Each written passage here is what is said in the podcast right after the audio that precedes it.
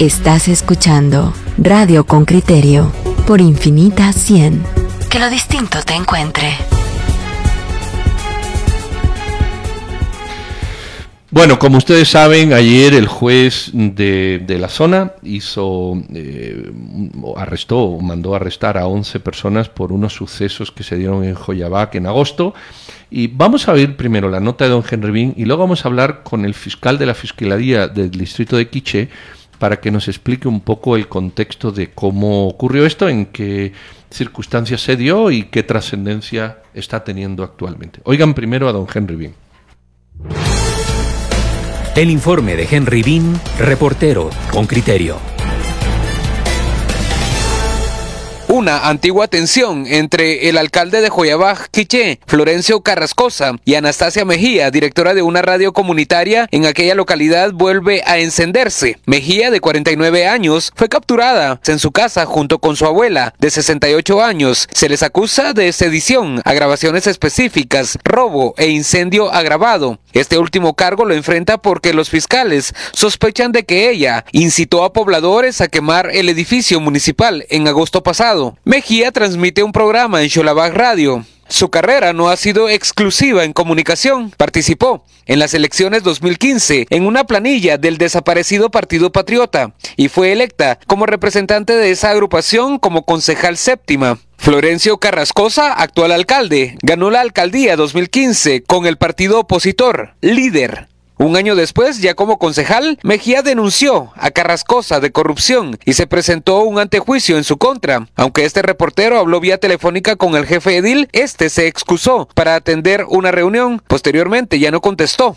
¿Por qué fue capturada la exconcejal Mejía, Ruth del Valle, defensora de los derechos humanos? Y están vinculadas a los hechos que se dieron a finales del mes pasado que hubo una manifestación, una protesta de la ciudadanía contra el alcalde y em, se descontroló la cuestión y quemaron la municipalidad. Entonces ella estuvo haciendo un reportaje completo de todo el evento, pero lo que hizo fue cobertura periodística. Un comunitario de Joyabaj, quien pidió omitir su nombre, cree que se trata de un tema político. Fíjese que el problema es que ella para empezar, no es Joyabateca, es de Chichicastenango. En tiempos atrás estuvo por Zacualpa y fue a ser el mismo problema con, con Zacualpa, con todo, con el proceso político, mismo tipo de organización, hablar con tratar de organizar a las personas para que actuaran de esa forma y al final echaron fuego también a la municipalidad.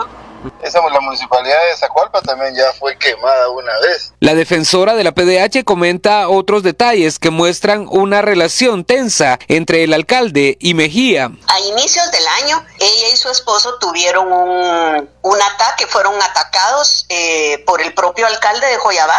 Eh, fue una agresión física, pero la situación, aunque pusieron la denuncia y todo, la situación no prosperó el vecino de Joyabaj nota que la directora de la radio tiene aspiraciones políticas, como se demostró con su postulación en 2015 cuando ganó la concejalía. Que ella realmente ha querido desde hace rato es querer estar como alcaldesa. El alcalde también es un antiguo político. De 2004 a 2008 fue concejal primero por el desaparecido partido FRG. De 2008 a 2012 fue alcalde por el mismo partido. De 2012 a 2016 jefe edil por la Unidad Nacional de la Esperanza. De 2016 a 2020 alcalde por el partido líder y actualmente nuevamente es alcalde por la UNE. En diciembre de 2016, vecinos de Joyabaj llegaron a la sede del Ministerio Público en Gerona para pedir que se atendieran las denuncias presentadas contra el jefe DIL, algunas desde 2012. Lo que venimos a exigir es de todas las denuncias de años que tenemos y que nunca hemos tenido una respuesta. La exconcejal y su abuela, luego de su aprehensión, fueron trasladadas de Quiché a Quetzaltenango, ya que en aquel departamento no hay cárcel preventiva. Ahí deben esperar que se notifique la fecha para la primera declaración Henry Bean, Radio con Criterio. Muy bien, pues aquí hemos escuchado la nota de don Henry Bean y vamos a hablar con don Casimiro Hernández, el fiscal de la Fiscalía de Distrito de Quiché. Fiscal, buenos días, ¿cómo está? Muy buen día, aquí a la orden.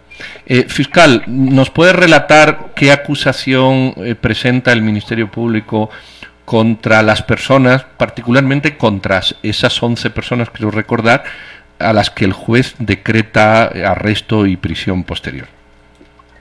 Sí, de hecho todo se deriva, por ahí eh, ya se adelantaron otras las personas que me anteceden, de una manifestación eh, en contra de decisiones administrativas que había tomado la Corporación Municipal de, de Joyabaj. Lamentablemente en el desarrollo de la manifestación, pues eh, hubo un- de alguna manera se, ca- se escapó de control la actividad y eh, se generaron hechos violentos desde incendio, saqueo de las instituciones municipales, daños a la misma eh, al mismo edificio y incluso hasta agresión contra algunos agentes policiales que intentaron que hechos fueran más allá. Y producto de ello, de oficio el Ministerio Público inició la investigación, la Fiscalía Municipal de Joyabaja específicamente, que tiene su sede en ese lugar, eh, inició la investigación precisamente porque en, las redes sociales empezó a circular toda la información de lo que estaba ocurriendo. Y Pero fiscal, ¿qué caso concreto? ¿Qué, qué, qué prueba concreta hay de que una persona que se encontraba en la radio transmitiendo eh, tiene responsabilidad sobre los hechos violentos que usted nos describe? Sí, el de, de hecho eh, hay, hay, hay videos y hay grabaciones ah, que comprometen de alguna manera a estas personas. ¿Cómo la comprometen? Descríbanos. a ver, por ejemplo, hay, hay una grabación donde se escucha cuando está entregando pinzas para romper unas mallas, mallas protectoras que la municipalidad había colocado, porque había hecho una redistribución de puestos de venta, eh, un mercado que funcionaba frente a la municipalidad. Eh, el alcalde decidió que no era el lugar apropiado, precisamente por el tema de la pandemia, y empezó a reubicar lugares y cercó con malla eh, el sector y se escucha perfectamente en una grabación cuando a, a doña Anastasia le, le dicen, pasamos las pinzas, pues ella facilita las pinzas para que efectivamente rompieran la malla y, así, y de alguna manera accedieran a las instalaciones municipales. Eh, fiscal, es confidencial, no podemos entrar, solo por, por adelantarlo, no podemos ir más allá porque sería comprometer la investigación. eh, fiscal, a Pero- quienes dicen que, que eh, ella está detenida, nos, nos centramos en esta persona, ¿verdad? Pero si hay otras también nos los puede usted aclarar, que ella está detenida por su labor periodística o detenida una periodista, eh, mm, ¿esto está separado de su labor periodística? Perdón, lo voy a decir yo, no usted. ¿Es porque ella hace un activismo ilegal o criminal y no por su labor periodística? ¿O cómo explicaría usted esa separación si existe entre lo, lo que hace ella como profesión y de lo que se le acusa ahí como actora? Son aspectos totalmente distintos. Por principio, de adelanto, ni, la, ni los fiscales de Joyabaja, ni este servidor, que es el fiscal de distrito, cuya sede es en Santa Cruz del Quiché, conocíamos el aspecto de que ella fuera um, parte del gremio periodístico. La verdad que los conocíamos. Por un lado. Por el otro, pues de igual manera, pues aquí no se privilegia a nadie, ¿no? La ley, pues, por principio de igualdad, la ley para todos y nosotros vamos, tenemos que dar ese aspecto. Y el juez tuvo delante suyo un peritaje de la voz de la que usted está hablando para poder establecer que se trataba de... Usted me dice que alguien pide que le pasen las pinzas y menciona el nombre de Anastasia. ¿Ese es un video o Sí, como le repito, es parte de la investigación, pero creo, o sea, yo creo Claro, que, pero ya le dictaron orden de captura. sí, por eso le digo, en base a eso y otros aspectos, porque igual no solo ese, no solo ese aspecto se tomó en cuenta. eh, tengo entendido porque igual el, expediente sí se maneja en Joyabaj, pero sí me facilitaron la información los fiscales que conocen el caso, que aparte de ello, por otros documentos de investigación más, no se circunscribió, la decisión solo a este tema. Yo solo le cito por, este aspecto porque eh, para dar luces pues de cómo se, está manejando el asunto, pero obviamente el expediente es enorme, tiene muchas piezas y hay varias evidencias que de alguna manera dan la pauta para que sea tomada la decisión que finalmente se hace. Pero igual, como le decía otro colega de ustedes el día de ayer, no es una sentencia adelantada, al final de cuentas nosotros hicimos la... Es prisión, la- señor. Es una detención. Perfecto, por eso le digo, al final de cuentas no es que ya se le esté condenando ni cosa por decirlo, porque igual en la primera declaración van a surgir muchas aristas derivadas del caso. Pero un fiscal primero investiga. Sí, por supuesto, o sea, en base a, los indicios, a la evidencia que se tiene, se toma una decisión, en todo caso, preliminar. Licenciado. lo escucho. Licenciado, ¿sabe qué, que ha preocupado, por, por, por supuesto, a las asociaciones de periodistas? Es ese delito de sedición aunado a su labor periodística, a su labor como directora y difusora de información a través de la radio. Ella estaba constantemente apuntando hacia el alcalde y señalándolo por hechos de corrupción. ¿Cómo responde usted ante la duda que suscita esa detención, acusarla de sediciosa, cuando lo que tiene es un órgano difusor donde estaba señalando a la autoridad? Vea, en el tema del delito de sedición, yo les agradecería que vean el artículo 387, numeral 3. Eso de alguna manera les va a dar una, una respuesta. Más que mis palabras, ustedes pueden interpretar el contenido de ese presupuesto que dice acciones de odio o venganza contra autoridad o sus bienes. Y eso precisamente fue lo que se determinó con las actitudes que asumieron en aquella ocasión. No solo ella, sino otras personas más, porque igual en, los acontecimientos figuraban alrededor de 300 a 400 personas, pues de hecho por eso es de que hay alrededor de 11 personas vinculadas al proceso y se analizan otras otras situaciones más. Fiscal, pero,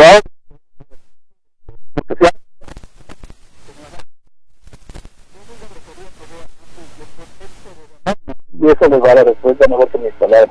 Mire, fiscal, ¿usted cuánto tiempo tiene de estar a cargo de la fiscalía de, del distrito de, de Quiché? Tengo, tengo 14 eh, esos 14 años han coincidido, bueno, por lo menos 8 de ellos o 6 de ellos con, con la presencia política, el poder político del señor Carrascosa, ¿verdad? En Coyabaj. ¿Cuántas denuncias de corrupción ha conocido su fiscalía en contra del señor Carrascosa? Le comento que, eh, de hecho, hay una hay un antejuicio promovido en contra de este señor de hace, que se yo, casi dos años. Lamentablemente, por el por el entrampamiento legal que existe en el sistema guatemalteco, esto no ha caminado, pues, pero nadie se protege ni nadie se privilegia. O sea, el alcalde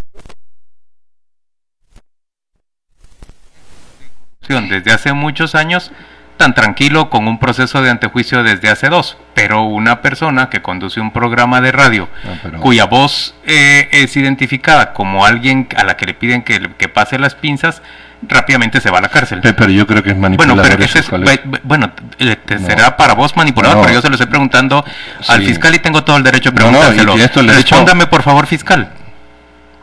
Fíjese que ahí como que hay una interferencia, no escuché su pregunta. Por sí, lo menos sí mire, le estoy haciendo... quién va a preguntar.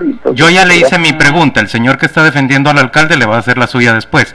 Yo le estoy preguntando a usted, ¿le parece correcta la situación en que se investiga y se acusa de corrupción a un alcalde y él, protegido por el sistema de antejuicio, como usted dice, lleva dos años en espera, pero una persona cuya voz presuntamente, o eso es lo que yo entiendo, se escucha que se le piden unas pinzas para romper una malla en medio de una protesta que terminó siendo violenta, ella sí se va a prisión.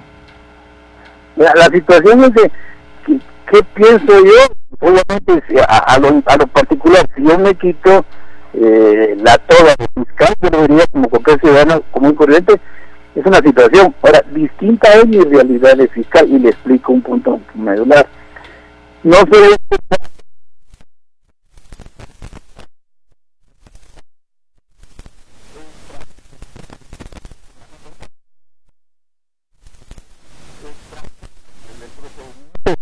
mecanismos que de alguna manera, entre comillas, entre comillas, protegen a estas personas que gozan del antejuicio, pues porque si este señor se le retirara dos días tendría una respuesta ya del Ministerio Público. Pues eso ustedes lo han, visto en otros casos en particular.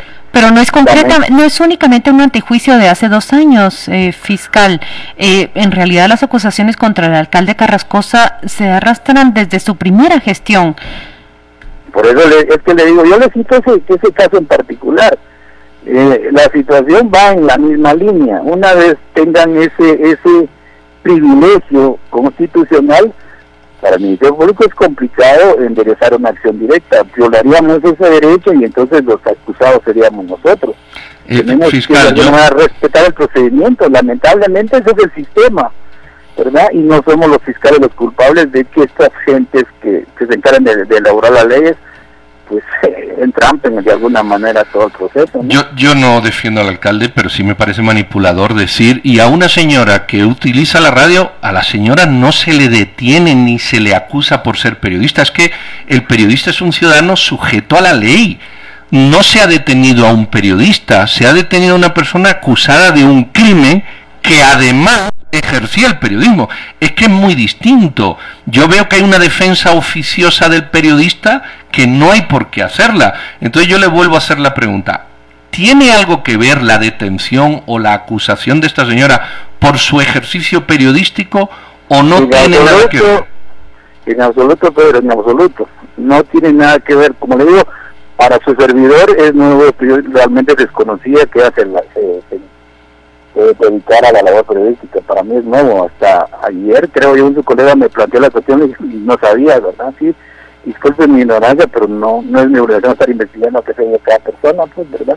A mí no Y me seguro parece- que los fiscales de Joyabac también, porque yo les planteé eso ayer, y me dijeron, no, no sabíamos que ella fuera periodista. A mí honradamente me parece poco relevante que, que la señora se eh, conduzca como periodista a partir de lo que usted me está diciendo. Yo le preguntaba cuál es la evidencia que hay en contra de ella y francamente me parece débil frente a lo que usted explicó para haber solicitado la orden de captura y que con tanta rapidez la haya, la haya dictado. Entiendo que fue una juez de Santa Cruz, ¿verdad?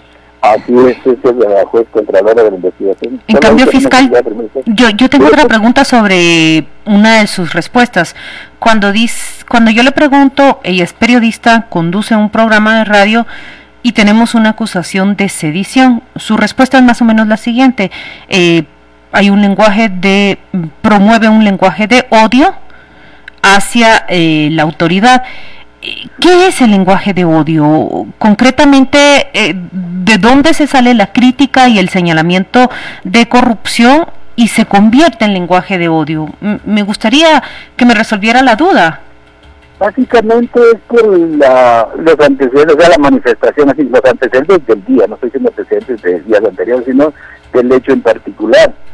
Porque eh, evidentemente ahí habían lanzado cualquier tipo de, de contra la- las autoridades civiles y, y de alguna manera la, la corporación en sí, incluyendo al alcalde, pues, ¿verdad?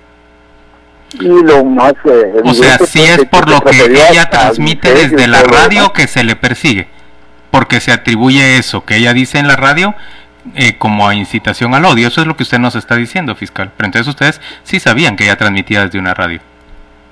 Básicamente, pero sí, como les digo, eh, el expediente tiene otro tipo de situaciones más que mm, eh, no lo tengo a mano, pues, la verdad no tengo a mano esa información, como mire, en tal folio está este, no, no, no, sencillamente un- yo estoy haciendo, dando un detalle de, de carácter general, pero si analizamos detenidamente el expediente vamos a encontrar los argumentos Sí, sí.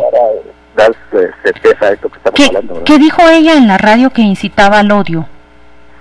Fíjese que no tengo de memoria exactamente la acción.